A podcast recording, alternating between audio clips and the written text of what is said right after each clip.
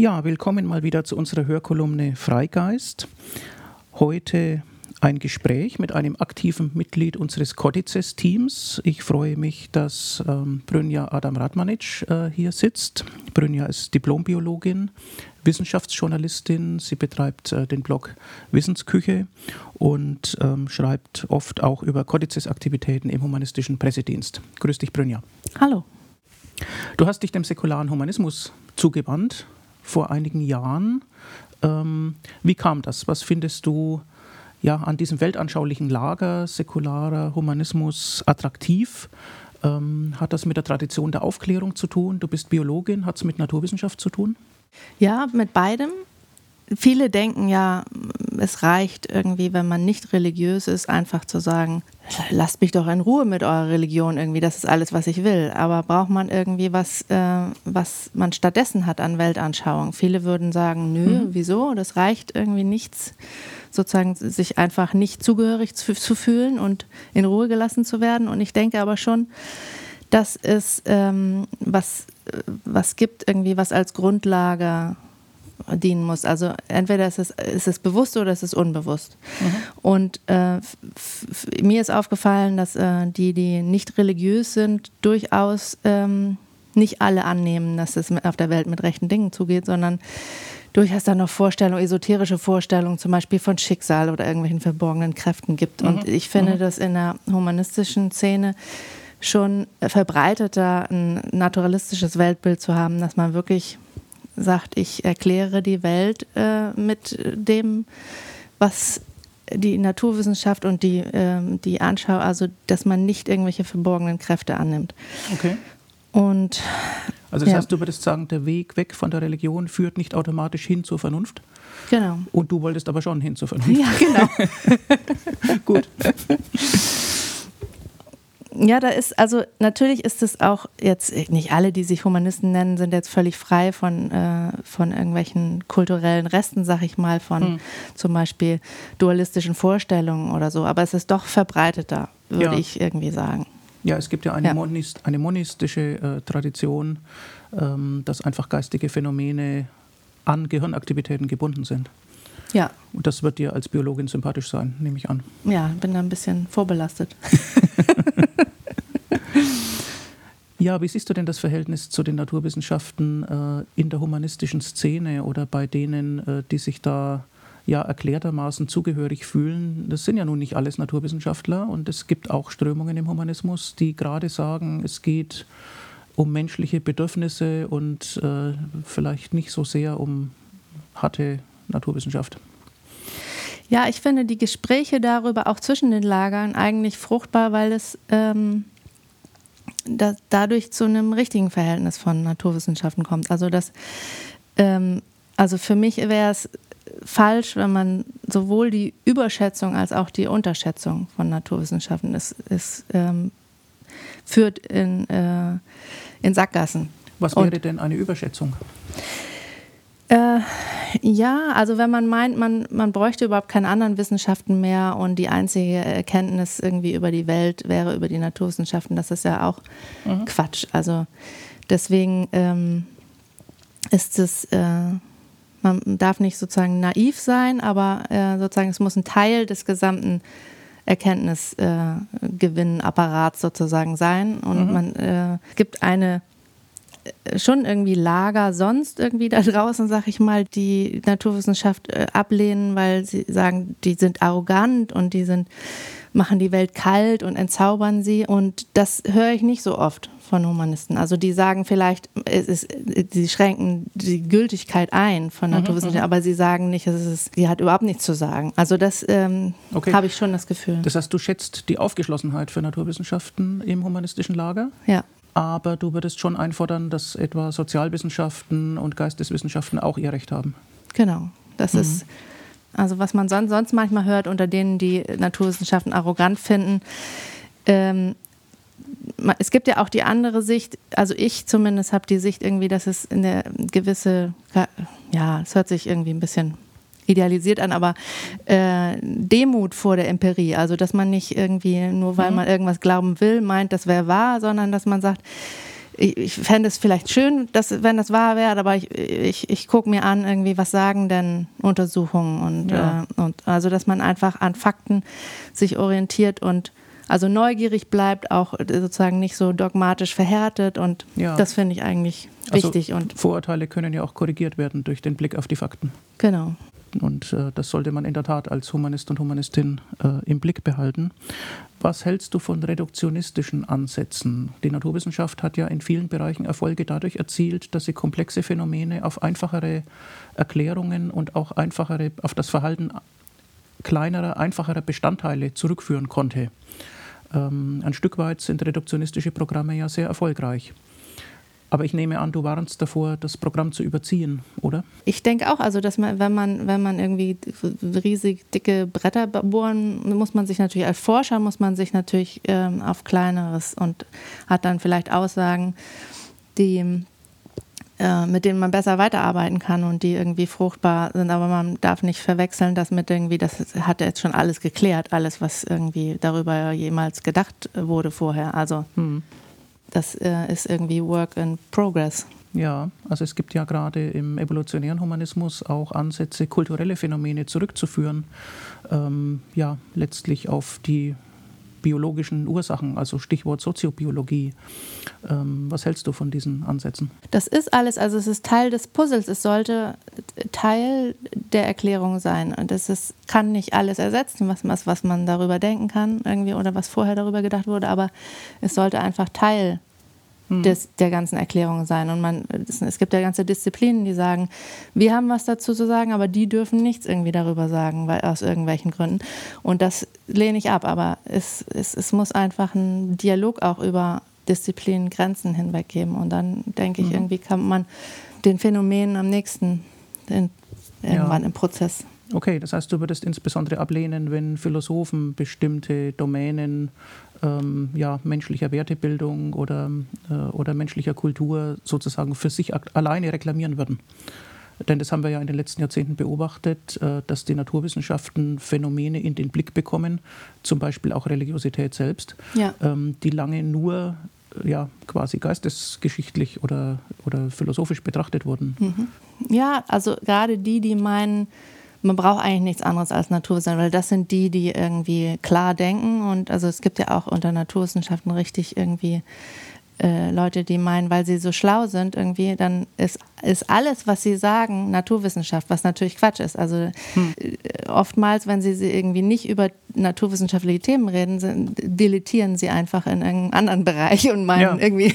Ja. Und das ist natürlich gefährlich, vor allem irgendwie in moralischen Fragen, wenn sie meinen, aus irgendwas, was sie gemessen haben in der Natur, würde äh, irgendeine Moral folgen. Hm. Aber also da bin ich schon sehr dankbar, wenn dann die Philosophen sagen, Moment irgendwie. Ja. Das, ähm, also das, das wäre jetzt ein, ein Beispiel für, ein, für eine Übergriffigkeit, die von den Naturwissenschaften ausgeht und quasi in philosophische Bereiche hineinreicht. Es gibt es natürlich auf, auf Geisteswissenschaft und sozialwissenschaftlicher Seite genauso irgendwie, die ja. sagen, die Biologie hat nichts zu sagen irgendwie zu. Das regt mich einfach irgendwie in beiden auf und ich bin sehr froh, dass hm. es einfach Leute gibt, die wissen, wir müssen zusammenarbeiten und man braucht beide Blick, hm. Blickrichtungen. Hm. Und ja, du hast ja nun schon äh, quasi die Kategorie der Moral anklingen lassen und Wertefragen. Ähm, da gibt es ja den naturalistischen Fehlschluss mhm. als äh, Schlagwort, äh, was eben gerade besagt, dass nicht aus den Fakten folgt, ähm, wie wir uns moralisch entscheiden sollen. Und im Humanismus ist es natürlich aber schon wichtig, sich auch über ja, Verhaltensmaximen und über ethische Kriterien äh, zu verständigen. Ähm, ich nehme an, das ist dir auch wichtig und nahe? Ja, also ich, das gefällt mir auch. Also sehr gut irgendwie, dass ähm, ich kann mich am, sehr gut identifizieren damit, dass es doch trotz aller Unterschiede zwischen humanistischen Richtungen einen breiten Konsens gibt, dass ähm, zum Beispiel zu Menschenrechten, dass man ähm, sich damit identifizieren kann, sehr gut. Und ähm, ich, das ist zum Beispiel so was, was ich denke, was für das demokratische Zusammenleben zwischen äh, religiösen und nicht religiösen und egal wie sie sich identifizieren, einfach sehr wichtig ist, dass die Werte und Regeln, dass man darüber dass es einen Prozess gibt und gab, irgendwie, wo man darüber verhandelt und das nicht herleitet aus bestimmten ähm, Weltanschauungen oder Religionen, mhm. sondern das, was, was sollen unser aller Regeln sozusagen sein? Einfach ein, dem, ja, irgendwie ein, ein Prozess des Austausch, womit können wir am besten arbeiten, dass alle friedlich zusammenleben können. Hm. Würdest du sagen, dass es ein spezielles humanistisches Begründungsschema gibt äh, für Werte des Zusammenlebens?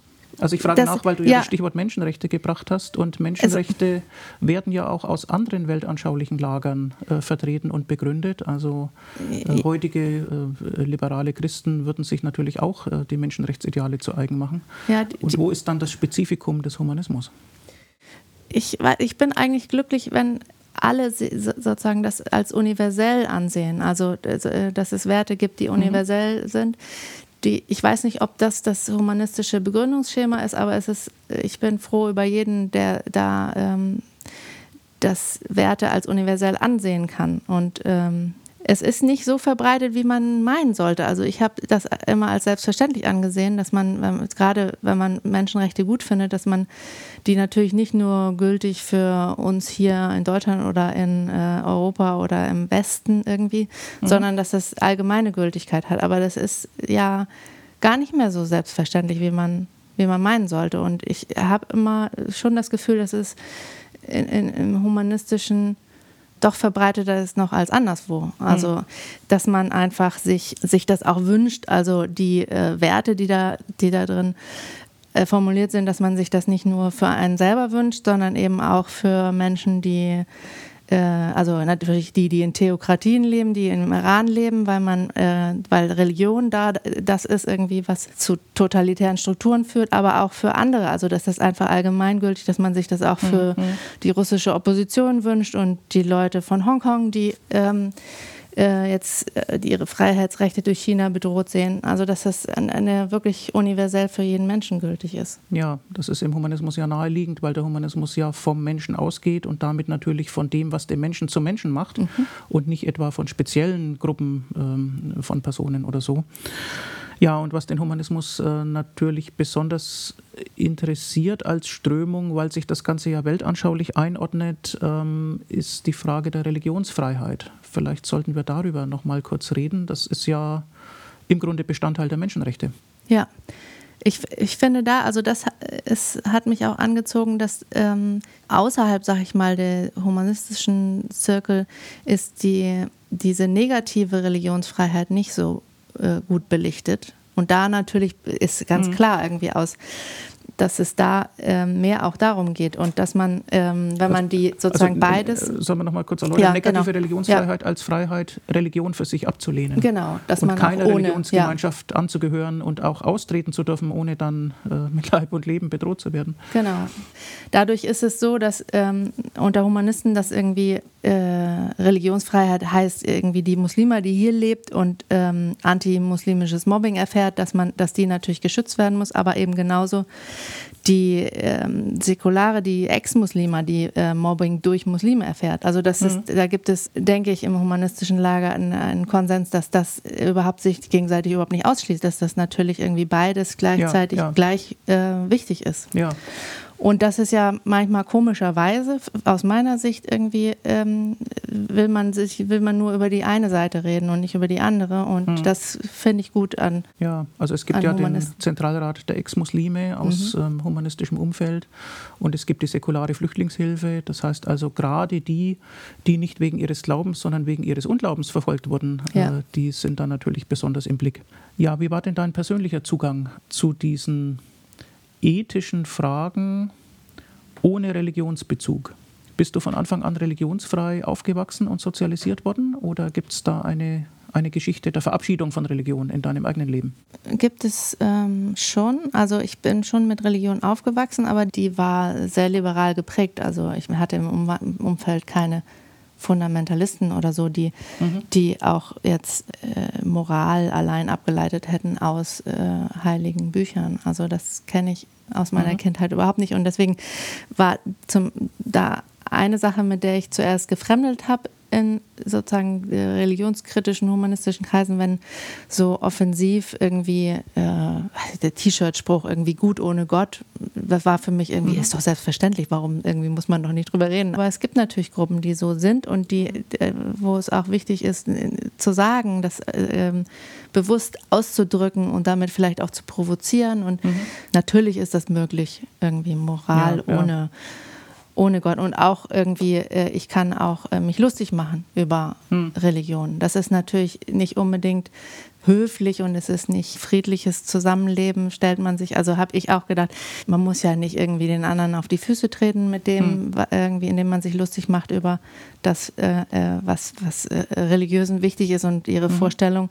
Aber inzwischen muss ich sagen, doch, das gehört mit dazu. Also auch irgendwie die Blasphemie äh, gehört, okay. muss ein Recht sein, nicht irgendwie was, ah, ja. was ver das heißt, verboten du hattest äh, persönlich gar kein Bedürfnis nach Überzeichnung und Provokation in diesem Bereich, weil du selber nicht religionsgeschädigt bist sozusagen genau. und dann gar nicht dagegen kämpfen musst. Aber du siehst nach Maßgaben der Freiheit, dass das äh, ja sozusagen im Meinungskampf der offenen Gesellschaft erlaubte Mittel sind, dass man auch Religionen und Weltanschauungen angreift, öffentlich angreift. Ja, weil ähm, nur weil das irgendjemand anders heilig ist, ähm, muss das mir nicht heilig sein. Und äh, ich kann das auch ausdrücken durch irgendwie Satire und indem ich äh, da einfach einen Witz mhm. drüber mache.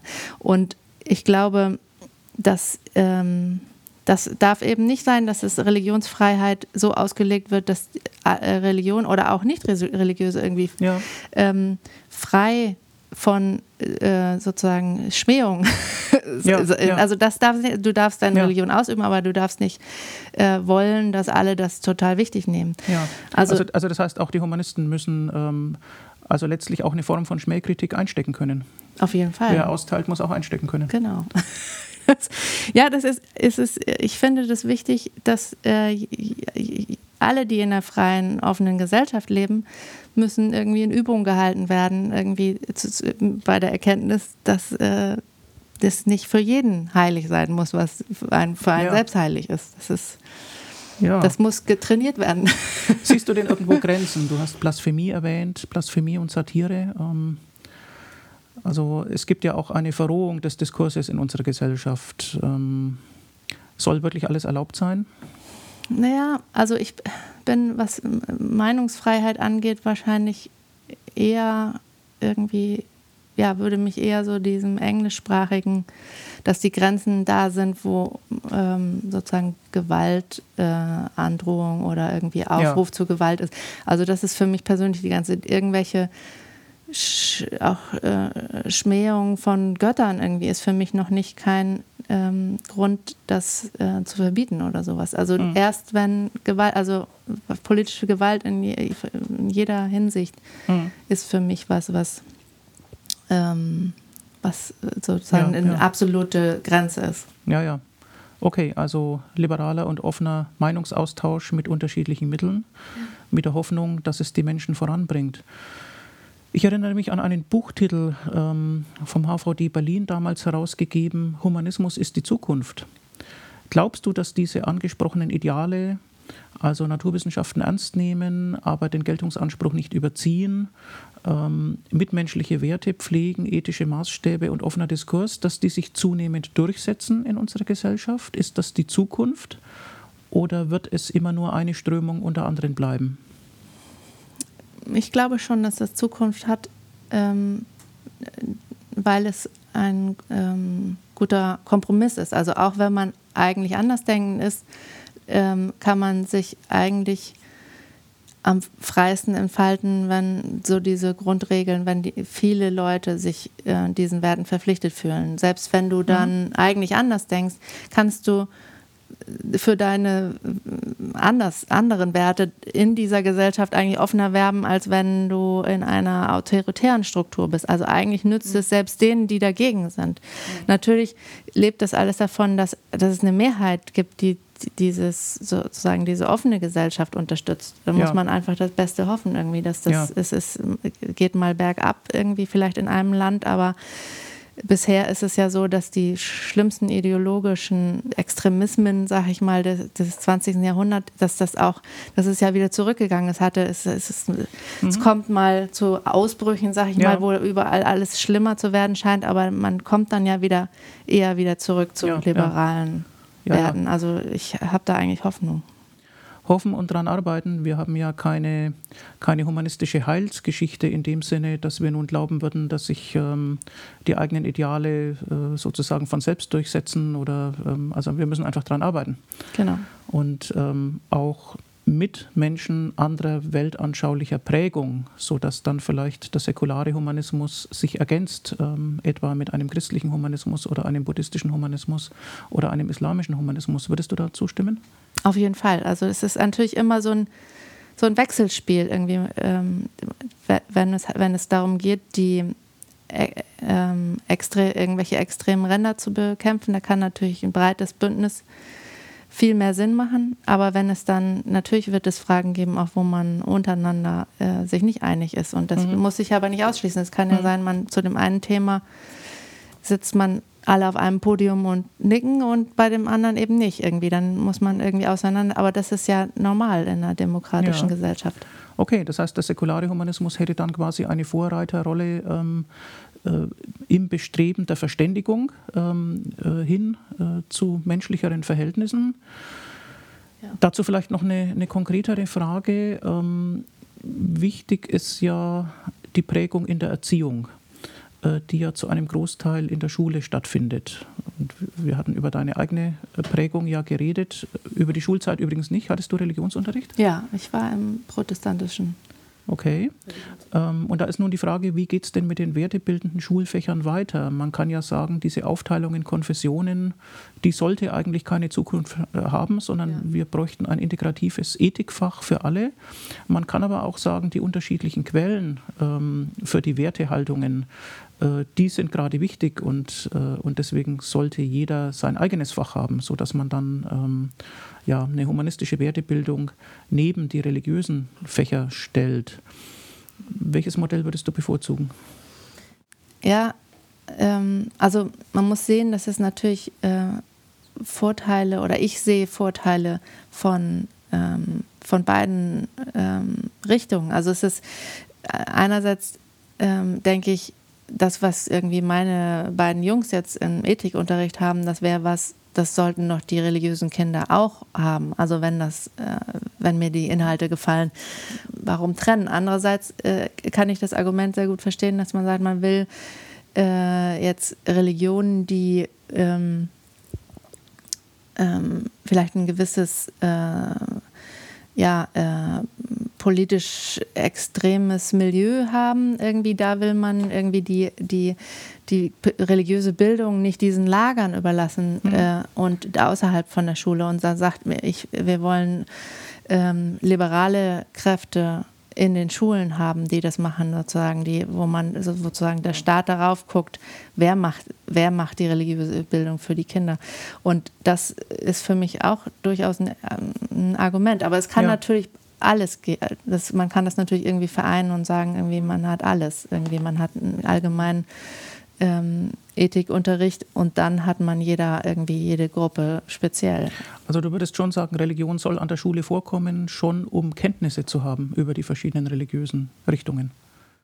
Ja, ähm, was ich allerdings dazu sagen muss, irgendwie, ich habe eine Sache vergessen, es ist natürlich so, dass ähm, gerade ähm, beim religiösen Unterricht irgendwie über den Islam äh, gibt es natürlich eins, was dagegen spricht, irgendwie, dass, ähm, dass man das an den Schulen hat, mhm. dass nämlich die, die sozusagen heimlich Ex-Muslime sind, mhm. ähm, sich sozusagen durch einen ähm, Islamunterricht an der Schule sozusagen outen müssen gegenüber ihrer Community. Das wäre wiederum etwas dagegen spricht, irgendwie, dass man ähm, gerade irgendwie muslimischen Unterricht hat. Also es gibt sozusagen mhm. Vor- und mhm. Nachteile. Ich würde mich da gar nicht festlegen wollen, weil das hat wirklich irgendwie ähm, verschiedene Argumente Man muss das vielleicht in der Praxis ausprobieren und es gibt ja eine immense Vielfalt ja. in Deutschland, je nach Bundesland und so. Und vielleicht ist, muss, sich das, ähm, muss sich das in der Praxis zeigen, was das beste Modell ist. Okay, das klingt also so, dass tatsächlich die Kenntnis über religiöse Strömungen, die ja an der staatlichen Schule vermittelt werden kann, nicht dazu führen sollte, äh, dass man sich bekennen muss, dass man sich also dann durch ja. eine Entscheidung ähm, einer Konfession äh, zugehörig zeigen muss. Ja, spannende Fragen. Wir werden die in Nürnberg vertieft diskutieren. Ähm, beim Humanistischen Salon die Reihe Humanistischer Salon, die immer nur im Winterhalbjahr angeboten wird, startet wieder am 13. Oktober an einem Sonntag vormittags um 11 im Café Parks im Nürnberger Stadtpark, genau zu diesem Thema Versöhnen oder Spalten im Werteunterricht an der Schule, integrative Ethik oder konfessionelle Religion. Die beiden Gesprächspartner werden sein Professor Hartmut Kress aus Essen und Alexander Bischkopf vom Humanistischen Verband Berlin-Brandenburg. Ich freue mich schon darauf. Und für heute vielen Dank, Brünja, für unser Gespräch. Vielen Dank auch den Zuhörern. Bis zum nächsten Mal. Danke.